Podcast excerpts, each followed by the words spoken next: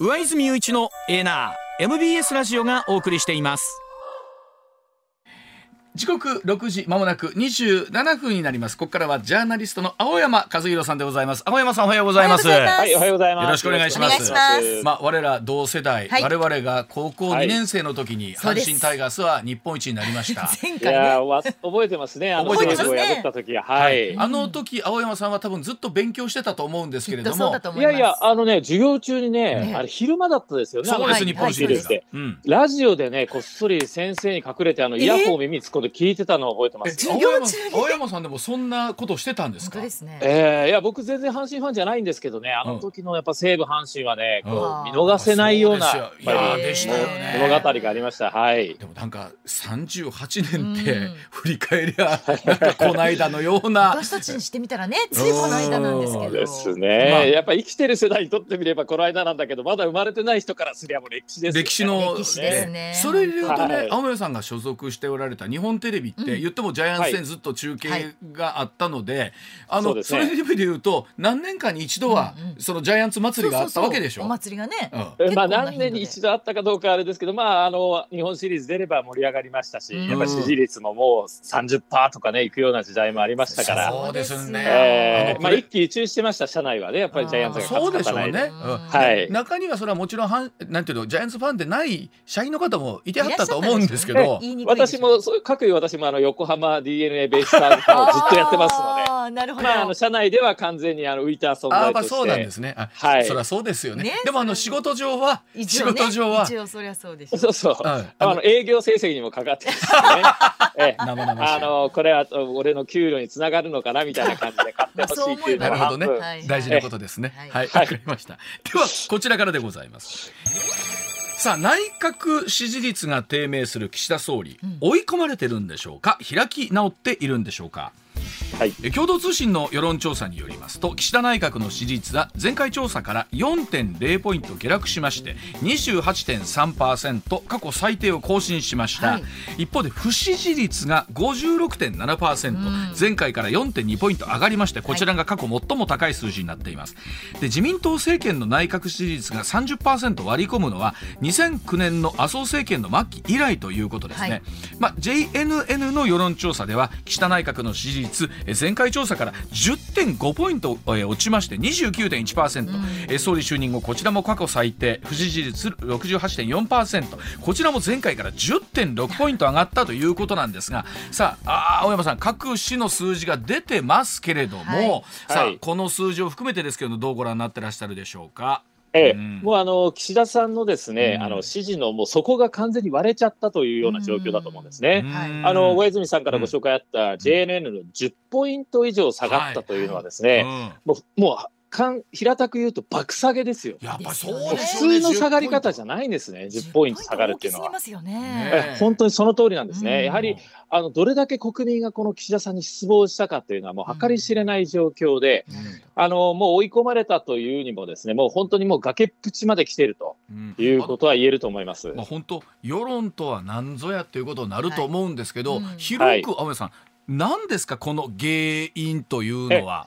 要はですね、うん。岸田さんがやってることはすべて自分の保身のためだというふうに、うん。まあある意味見透かされてしまった結果だと思いますね。うん、例えばどういうあのうん。えー例えば前回の内閣改造の時もですね、私、これ、あの自分が、うん。あの次の総裁選で勝つための組閣だった、うんで、そこでやはりそのために改造したけど、全く支持率が上がらなかった、うん。うんそのあたりまではまだ良かったんですけれども、はい。その後どんどん岸田さんが焦って、ですね、うん。まああのまあ、いろいろ打ち出してきました、例えばあ旧統一教会の解散命令請求であるとかですね、うんうん。あのやったんです。それでも上がらずに、最後は、えー減税、うん。所得税減税を打ち出したと。うんはい。でこのあたりでもう税金にまで手をつけてですね、うんもう自分の保身を図るのか、まあ、うん。減税っていうのは国民にとって悪い話じゃないんですけれども、うんうん。自分のためだ、自分の延命のためだっていうところで、国民の怒りに完全に火がついてしまったとはあ。いうことだと思います。これ党内はどんな風に見てるんですか、えう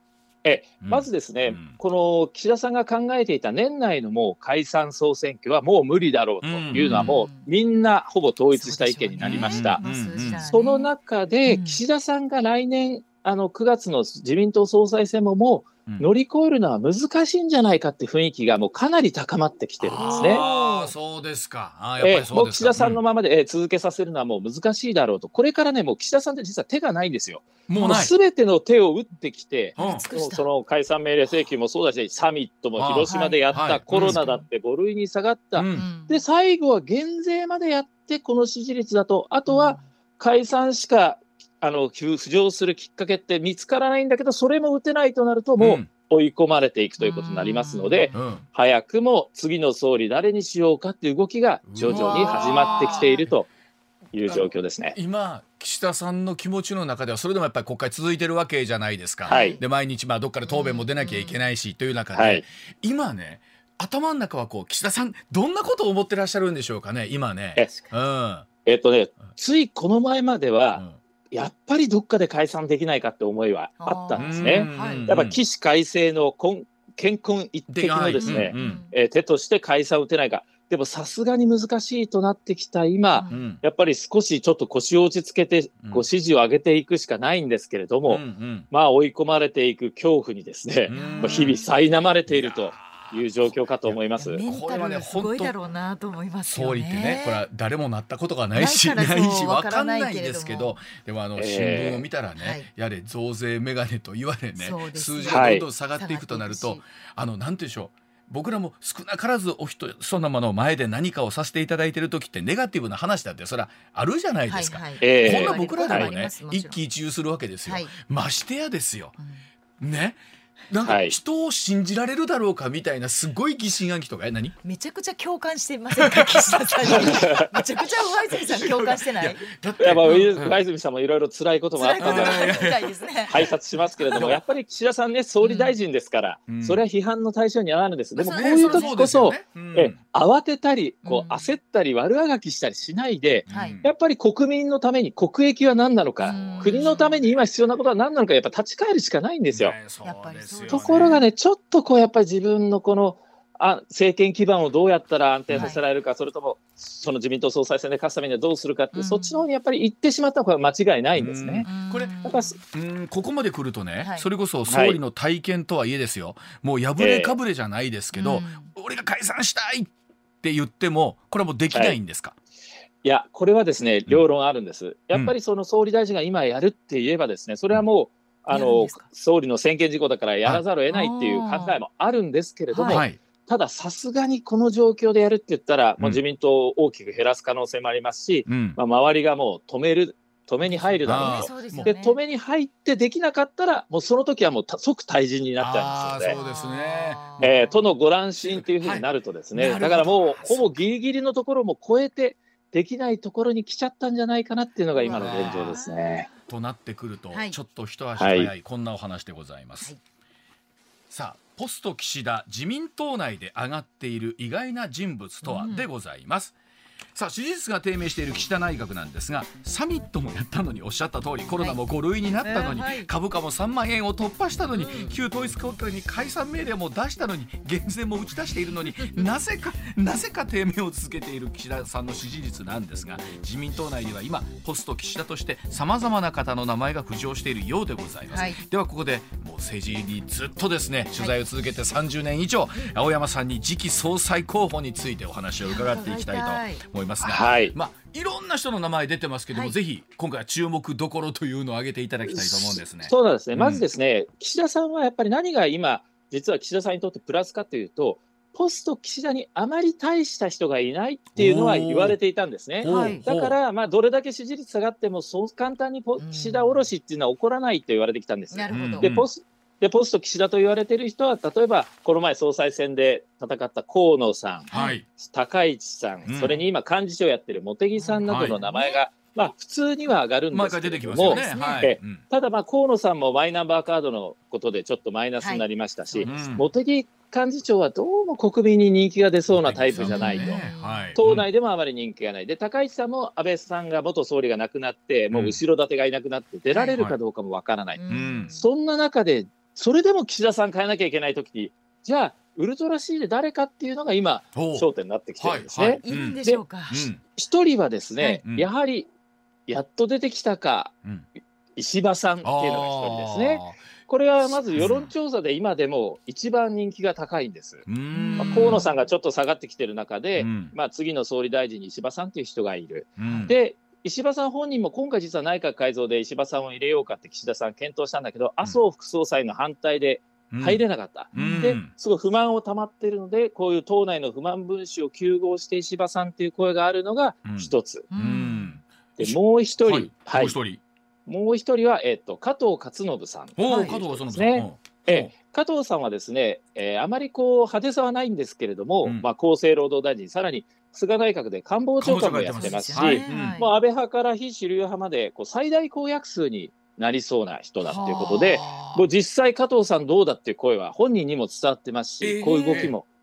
徐々に出てはきてるんですね。いわゆる今出てきたお名前の中では加藤さんっていうのは今回初登場ぐらいですよね、イメージで言うとね。そうですねうんえあまりその総理あの茂木派なんですよ、加藤さんっていうのは、うんだからやっぱり茂木さんの下にいるもんですから、やっぱり茂木さんが今、総理狙ってますから、なかなか出てこないんだけど、やっぱ茂木さんが難しい中で、まあ、ちょっとこう、まあ、つなぎと言っちゃ大変失礼ですけれども、まあ、みんなが乗りやすいっていう意味で名前が出てきているのが加藤さん。この手のものって分かんないんですけど例えばですよ、うん。仮に加藤さんとかがなった場合ですよ、はい。ねええ。次、えっと、今度はその逆転した中で、うん。茂木さんがじゃあ加藤さんが何かってやめお辞めになった時に次にってその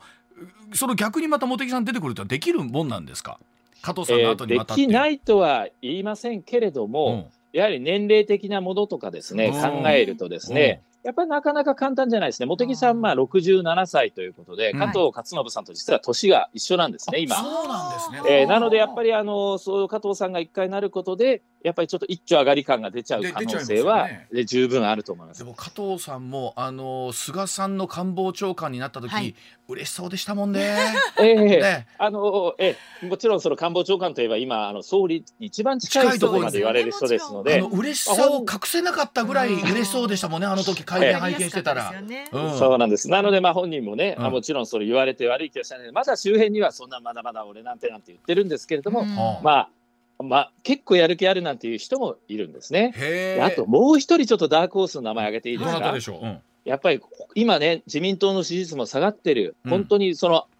麻生政権と同じぐらいの支持率低下、もう政権交代しちゃうかもしれないぐらいの支持率の中で、はい。うんそれでも自民党が復活をかけるんであれば、やっぱりうん。女性初の総理だろう。そうですよね。はい。はい。上川陽子外務大臣でどうかって声も結構自民党内ではあるんですね。まあ上川さんあのは知名度もありますしね。ありし実績も結構ねいろいろインパクトある実績残されましたもんね。そうなんです、うんやっぱりオウム真理教のですね、はい。あの死刑囚の死刑執行にうん反抗をついた法務大臣としても知られてますし、うん。まああのまあ、70歳とですね、うん。あの割とまああご高齢なんですけれども、はい。やっぱり実派手さはないけど実績があってうん。堅実ということで、うん。やっぱり初めてのに女性総理にはこういう人がいいんじゃないかっていう声もあるんですね。うん。ただ上川さんは岸田派なので、はい。はい。その下に林芳正さんが控えてる。うん。だからそれを抜いて上川さんというその派閥の論理で言えばちょっとありえない話なんですが、うんうん。どうしても自民党がもう困ってて女性で総理大臣誰か出さなきゃいけないってなった時はうん。もしかするとこう急上川さんっていう声が出あーさらに強まってくるかもしれないと。えあのああいうところなんです。青山さんなんかあ林さんにインタビューなさったんですか？つい先日。先週ですね、うんはいえーインタビューしました。ど林さんは、うん当の林さんはどんな感じなんですか？えー林さんはまあこの上川さんにか変わることでが、まあ、外務大臣をある意味辞任したわけ、よねはいしたわけなんですけれども、やっぱり自分は総理大臣にやっぱりなりたいということで今虎視眈々とやっているんですね。うんうんただですねやっぱり岸田派のナンバー2ですから、うんこのまま岸田政権がこうずるずるとダメになって倒れていくと、うん。あなた岸田派のナンバー2で外務大臣までやったのに、うん。何やってたのと。岸田さんちゃんと支えられなかったじゃないかってうん。責任がやっぱり林さんにもかぶってくる可能性があるしまあ、本人もやっぱそれを感じてるんですね。はい。うんえーなのでやっぱりこのなんとか岸田さんを支えなきゃいけないっていうことで、まあ、その今、税調のインナーでもある、つまり税税金の話を考える人でもありながら、この岸田さんからいきなりこの所得減税が降ってきて困ったりもしてるんですけれども、うんうん。まあ、なんとか支えられないかなということで、かなりこう悩みが深い感じを受けました。でもあの、はい。なんでしょうね。ここ数年そうだと思うんですけど、まああの安倍さんはまたちょっと別だったかなと思うんですけど満を持してこの人っていうことってなかなかないですよねこのそうなんですよ。うん、どなたにえーまあ、してもね。三角大福中みたいなこう揃っててね、はい次の候補はこの人とこの人みたいな感じでこうこ圧倒的にこう人気のある派閥の領袖みたいな人がこう控えているみたいなことはなくて、はいやっぱり小選挙区制度になったということもあるんでしょうけれども、うんやっぱりこのものすごい子分がいる人とか、ものすごいお金が集まってる人とか、人気がある人っていうのが存在しない、まあつまりこう星雲状態の中から、うーん。こうなんとなくこう浮上してくるっていう状況になってくる可能性ありますね。その時の時代のねうん空気感みたいなものとかいろんな要素がこう入ってくるんだろうなという感じはありますね、おっしゃるようにやっぱりここはまずはまずは女性でっていう言い方がどうなのかなんですけどそういう手を打ってくる可能性ってあるじゃないですか、何が何でも女性じゃなきゃダメだって。本来、えー女性にとって逆に失礼なんですけど本来失礼なんですけど、ええなんかそういうあり方っていうのが出てくるじゃないですか、ものにそうですね、よってはそれにやっぱり国民もですね、うん。なんかこう、自民党が変わったっていうこううん。印象をこう持つ可能性も十分、女性の候補の場合ありますし、うん。あとやっぱり今、実は私、名前が挙げなかった中で、やっぱりじゃあ、若手で誰かいないのかっていうのはいはい。も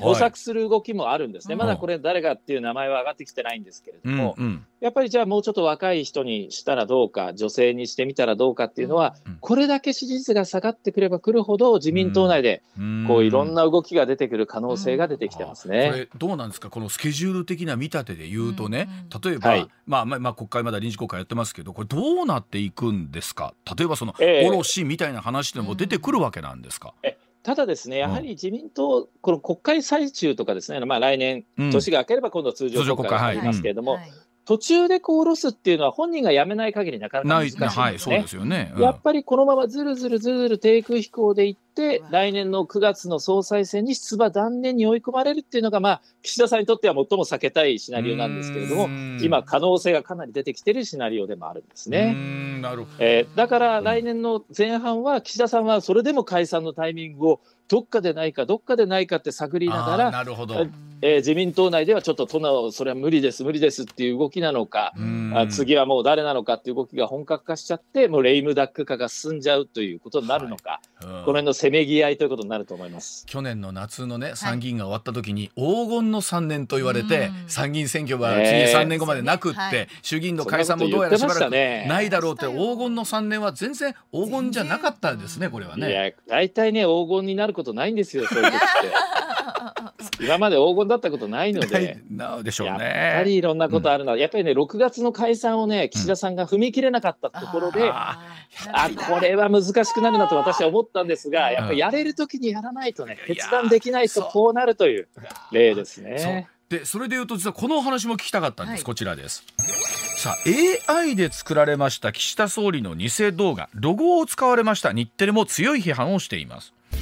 この生成 AI ですよね。人工知能を使って作られました岸田総理の偽動画が SNS 上で昨日大いに拡散をされました、はい。えー岸田さんにそっくりな声で、まあ、卑猥な発言をさせたもので日本テレビのニュース番組のロゴなどもこれ使われていたということなんですね。で、まあ、海外では政治家の偽動画が、まあ、世論操作に悪用される事態も起きているということで、まあ、今後日本でも対策を求める声が高まりそうなんですが、まあ、これあの青山さんご覧になったと思いますけれども、はい。日テレの番組のロゴのほかこうブレイキングニュースなどのテロップの表示もされていて首相のオンライン記者会見のお報じる番組をまあ悪用して作られた、えー読売新聞の取材に対しては大阪府の25歳の男性が、えーこの生成 AI を使って偽動画を作った投稿したことを認めまして面白くて作ったとコメントしています、まあ、日本テレビもお悪用されたことは到底許すことできない。必要に応じてしかるべき対応を取るとコメントしてるんですがさあ日本でもいよいよ青山さんこういったものがね。出てきましたけども今どんな、ね。はい思いでしょうか？はい。やはりですね、まあ、もうこのこういった生成 AI を使った動画っていうのは、もう簡単に作れるし、どんどん成功に作れるようにはなってくると思うんですね。はいこれはもう、ある意味、元に戻ることはない、もうどんどん進んでいくしかないんですね。そうですよね。うん。なので、やはりあの規制を強める、今はですね、こう名誉毀損とか業務妨害にならないと、これはあの犯罪に問えない状況になってるんですね。うん。やっぱりそれだとですね、もう本当に追っかけます。で、どんどんどんどん出てきちゃうと、こう全部訴えるってこれできなくなってきちゃうので、うん。やはり作る段階で、例えば本人に同意が義務付けられるとかですね、うんうんやはり生成 AI で作ったものは、もうぜこれはそういうふうに作りましたって開示が義務付けられるとか、うん。とか著作権法の改正とか、その元を断つことをもう考えないといけない、やっぱり日本はここが緩いので、うん。やっぱり作成するときに、このあのなんだ規制がかかるという仕組みを作っていく必要はもうあると思いますね。どうなんですか？あの党内含めてですけど、まあ、これ、えー、と与党野党問わずだと思うんですが、そのあたりの法案みたいなところっていうのはなんかこう出て策定に向かって動いてるとこあるんですか、えもちろん今もうすでに議連もできてですね、うん、あの考え始めてるんですけど、まあ、あの要は表現の自由とのあの、ね、バーターというか、あの、天秤にかけてということなんですが、やはりこれがですね、本当にそういうこう政治に影響を与えるのみならず、うん、外国勢力がこういうものを使ってですね、すね。国家の分断であるとか、うん、やっぱりいわゆるその認知戦と言われる戦争の新しい形として、うん、その国をこう転覆させるためのあの材料として使ってくるような、安全保障に関わる問題ももう出てくる可能性が十分ありますので、これやはりあの急いでやる必要があるし、今、自民党、あのよまあ、与野党問わずですけれども、大きな問題となっています。はい、これあのでもあのそれこそウクライナとロシアの紛争の時もありましたし、はい、これあの、はい、そこに注目してるとね、うん、あこれ偽物だろうどうだろうとありますけど、はい、こう知らず知らずのうちに、ね、勝手にかつてこんなことを言ってたよね、うん、これこの卑猥な言葉ぐらいになってくるとあれですけど微妙な政治的なお話だったりすると、えー、かつてぐらいのものになるとね、あの知らず知らずのうちに過去にこんな発言をしてたみたいな。実績みたいになっちゃってるケースがあります、はい、もうなる恐れもありますよね、これね。そうですね、うん、あのやはり細かいところは分からない、分かりにくいですし、うん、とにかく、あ数が増えてきちゃえば来ちゃうほど、もう追っかけられなくなっちゃうんですよね。そうですよね。それが一番恐ろしいことで、それがしかも残っていってしまうということがですね、やっぱりその後から追っかけるんじゃなくて、やっぱりその元を断つってことを考えていかないといけない時代になったということはもう間違いないと思います。これだって今時代の流れに、まずそのいわゆる法案とかが追いつかないですよね。いやもう完全に追いついてないですね。もう一気ですよね。このこんな偽動画あのディープフェイクとやるものが出てきたのも本当この数年というか一、二、年の間ですもんね。でしょ？で、えー、おそらくなんか法案できる頃にはまた新しい何かができてて、できたはいいわ全然使い物にならないみたいな。ケースもありますもんね、これね。えー、いや、本当にだから、あの、この辺の、過敏にというか、機敏にですね、やっぱり法律の改正とかも対応も決めていかなきゃいけないし、ですから、今、こう、政治がですね、停滞してて、なんか支持率が下がっちゃって慌ててるみたいなもうそんな猶予はないんですよね、うん、今、世界情勢も変わってるし、こういう技術の進歩も、こういうのにどんどん追いついていく、政治のこのスピーディーさが、まさに求められてると思いますね。スピード感を持って言って、どこがやねんってみんなにね、突っ込まれるいや、おっしゃる通りですね。はい、で結局、あれでしょ？う、減税にしても来年の夏って、どこがやねん？って。どこがスピード感やねん。あのこれ、どうなんですか、やっぱ政治の仕組みで考えたときに、やっぱりあんまり拙速すぎるのもっていうのは、これ、当然わかるんですけど、どっかでやっぱ限界って、青山さん、あるんですか？その、まあ、法案作るにしても何でもそうだと思うんですけど。そうですね。やっぱりあの勢いでですねその時の勢いで、まあ、過激な法案を作っちゃうと結局後から見るとちょっとやりすぎでですね結構こう被害を受ける人たちが出たりということはもちろんあるので、ね、やっぱりそのいろんなプラスマイナスは検討していかなきゃいけないんですね。ただやはり迅速にやるべきものと少しこう時間をかけて、えー、協議するもののちゃんとこう見立てをしてですね使い分けていくっていう技術もこれは政治のセンスそのものなんですよ。だからそのあたりをこう見極められないと、やっぱ岸田さんもなんでやねんとか増税増税って言われるのが嫌なだけでしょとか、まあ、その辺がこう見透かされちゃうっていうことになると思います、ね、そうなんだろうね、まあ、ここに来てまたこの映像が出たからね、はい、余計になんかもうダブルパンチみたいな感じになっちゃってますが、ね、はい、ではお知らせ挟んでさらにお話を伺っていきたいと思います。上泉雄一のエーナー MBS ラジオがお送りしています。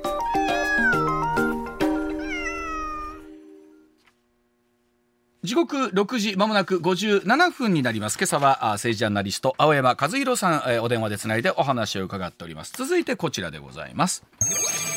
公職選挙法違反事件。柿沢水戸議員側が対立側対立派にも現金申してかというところでございます。有料ネット広告をめぐる東京都は江東区長の選挙の公職選挙法違反事件で自民党の衆議院議員柿沢水戸前法務副大臣が区長選挙の対立候補を応援していた区議にも現金の提供を申し出ていたことが報じられています。現金提供や申し出を受けた区議10人以上とみられていまして東京地検特捜部は区議らの任意聴取を通じまして経緯の解明を進めているというところなんですが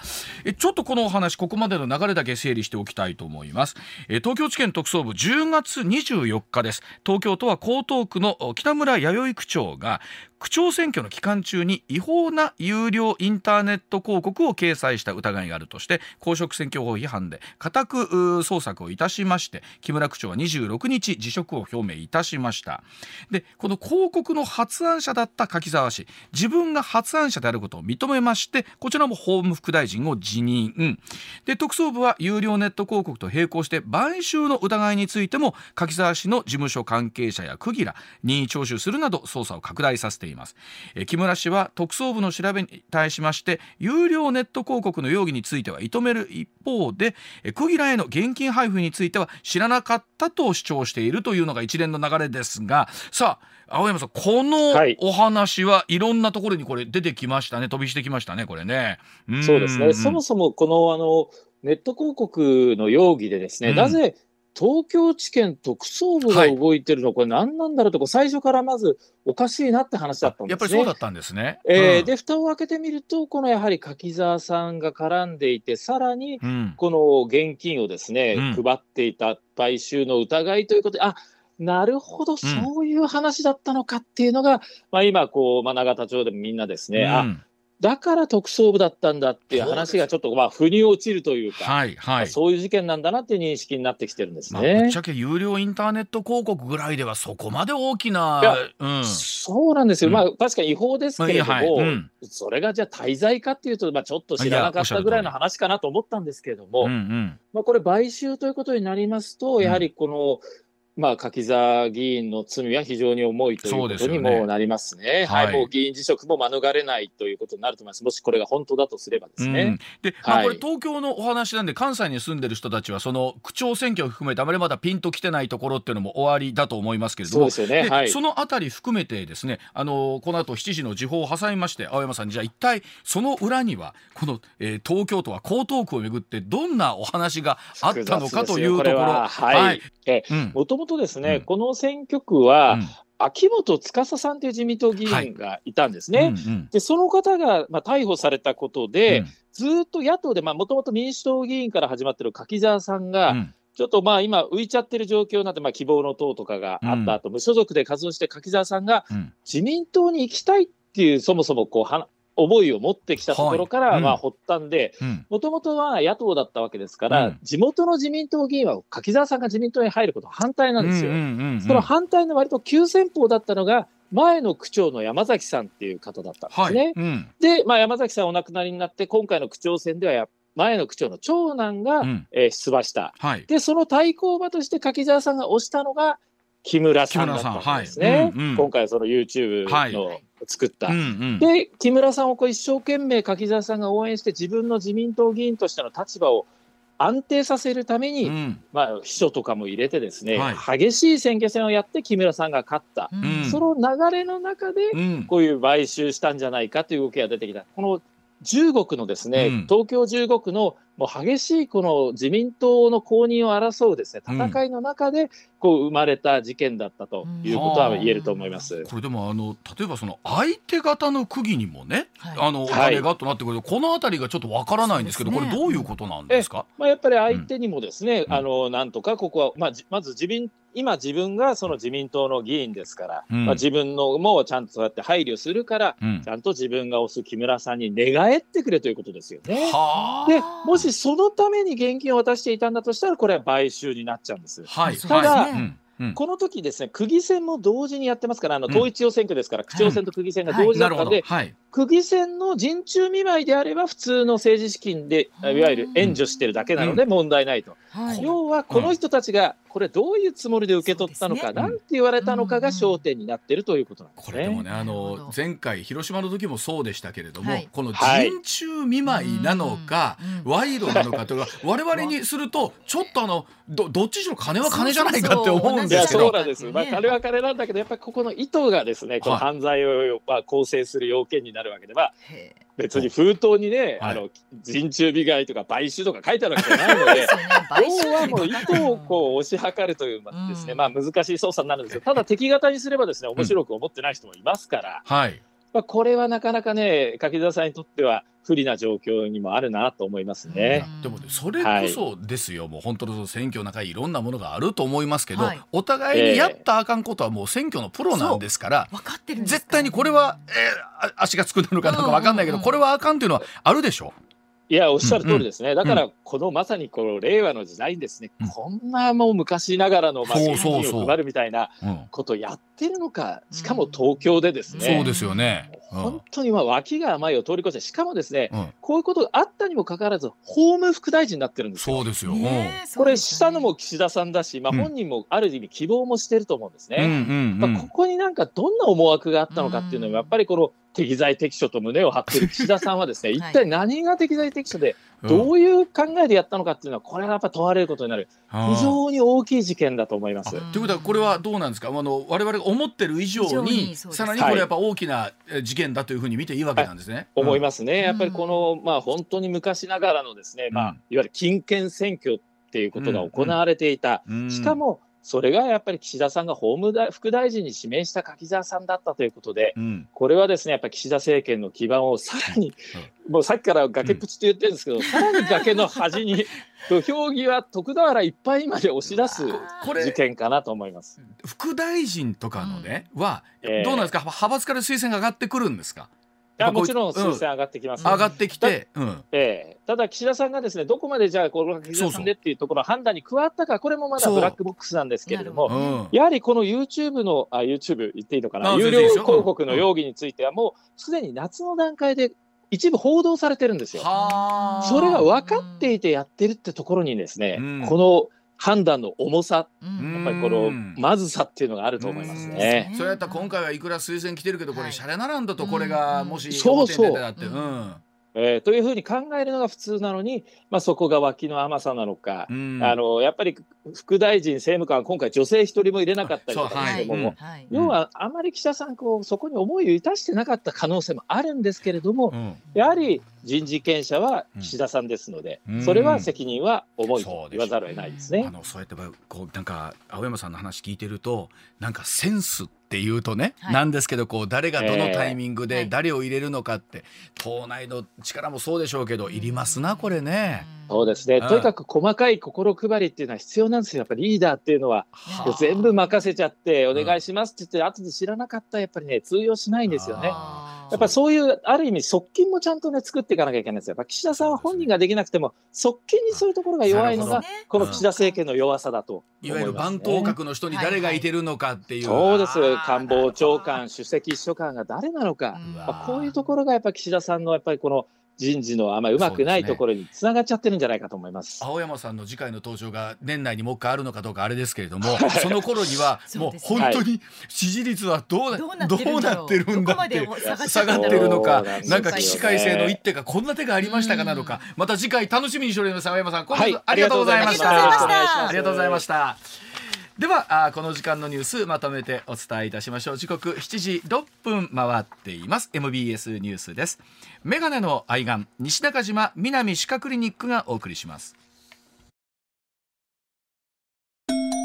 上泉雄一のエーナー。MBS ラジオがお送りしています。時刻6時20分回りました。このコーナーお送りしましょう。取れたてピックアップニュースこだわりの朝トレニュースをご紹介します、はい、まずはこちらですイスラエル軍報道官は5日夜イスラム組織ハマスが実効支配するパレスチナ自治区ガザ地区を北部と南部で完全に分断したと表明しました。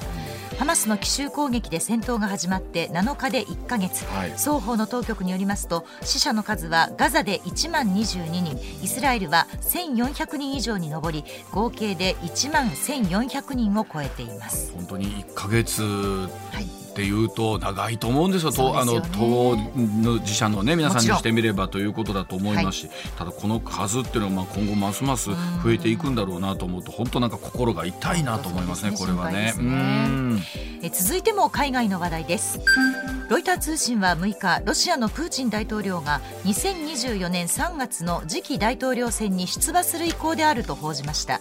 次回選挙で当選すれば5期目となります。ウクライナ侵攻が長期化する中でもプーチン氏の支持率は8割を超えていて出馬で一層の長期政権を視野に入れるとみられています。やっぱりこの日々ニュースを取り扱っていく中で大きな出来事があると別のことをちょっとね、えー、と扱いがちっちゃくなっちゃうところがあるんですけど、うん、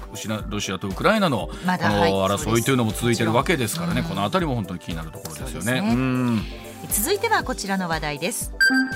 銀行間の資金決済を処理する全国銀行データ通信システムで起きた障害をめぐりシステムを構築した NTT データが6日に記者会見しプログラムの一部に不具合があったことを明らかにしました障害は全銀システムの機器を更新した後に発生しましたが、うん、更新前の試験では開発段階で生じていた不具合を検出できなかったということで、11月末までにさらに詳細な原因を調べ金融庁に報告するとしています、まあ、起こってしまったことは残念ですけれども、はい、このデータをまた解析することでね、はい、次の事故につながらないようにということでどういうことができるかということでしょうね。あまりにも大きかった、ねうん、あまりにも大きかった。ね、続いてはこちらの話題です。2024年春闘の経営側の指針となる経団連の経営労働政策特別委員会報告の原案が6日判明しました連合は物価高などを踏まえ今年以上の意気込みと決意を持って賃金引き上げの積極的な検討と実施を会員企業に要請し賃上げ率の目標値は示さないものの4%超の賃上げを目指す姿勢を鮮明にしました、まあ、いよいよこの時期がねまもなくやってくるということなんですけれども、はい、あともちろんその大企業もちろんそうですしやっぱりあの多くの方が勤めていらっしゃる中小という企業のね、ね、お給料がどんな形で上がっていくのかっていうのは本当に注目だと思います、はい。うん、続いてはこちらです。妊娠時から切れ目のない支援につなげるため昨年度から始めた妊産プラに10万円相当を支給する事業について、うん、子ども家庭庁は2025年に制度化する方針を固めました。定期的な面談などを通じた伴走型相談支援も合わせて恒久化するということで近く子ども家庭審議会の委員会に案を示すとみられています。本当にあの少子化対策を抜本からっていうと、はい、なかなかその有効的な手というのがこれがあるかったら難しいんですけれども、はい、どうなんでしょう？やっぱりこういうことが、えー、継続していくことによって少しはこう産む方の気持ちが変わっていくもんなんでしょうかね。一、回もらうというよりは継続的な支援だと思いますけどね。そういうことでしょうね。はい、はいうん、続いてはこちらの話題です。政府は6日介護保険サービスの公定価格である介護報酬を来年度から引き上げプラス改定とする方向で調整に入ったことが分かりました報酬改定が実施されるまでは来年2月から介護職員と看護補助者の賃金について月額6000円引き上げる措置を行うということです。民間企業を中心に賃上げが進む中人材流出が続いている介護分野と他の産業との間で開いた待遇差を埋める狙いです、まあ、もちろんこれは本当に人が動かないとできない業界でもあると思うねね、はい、ところであると思いますのでこれ本当大事なことだと思います、はい、はい。うん、では最後はこちらです阪神タイガース38年ぶりの日本シリーズ制覇から 一夜明けた6日昨日ですね、はい、関西では百貨店やホテル家電量販店などで一斉に記念セールが始まりました、この日阪神百貨店梅田本店の前には朝から行列ができたため、はい、通常より40分早い午前9時20分に開店、はい、リーグ優勝に続き関西に本拠地を置く球団同士の熱戦だっただけに、うん、今度はファンの熱戦がグラウンドの外に波及、うん、関連商品の獲得合戦も盛り上がりそうです。まあいずれにしても本当にどこに行っても、多分何や言うとやっとるんでしょうね、そうですよ、はい、まあ、本当におめでたいお話でございます、宇野泉雄一のエーナー MBS ラジオがお送りしています